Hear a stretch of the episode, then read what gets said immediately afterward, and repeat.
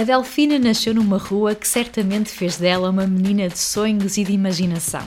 Desde sempre vive metade do tempo na Terra e a outra metade na Lua. Só isso explica que aos 6 anos tenha ido tomar banho de chuva em pleno inverno e dito que estava a tomar banho de cachoeira.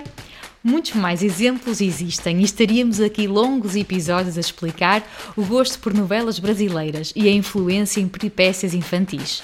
Este fascínio pela televisão e a ficção fizeram o percurso profissional. E como esta é uma paixão que sempre arde, cá está a fazer perguntas, a dar respostas e risadas largas no Engana-me que eu gosto.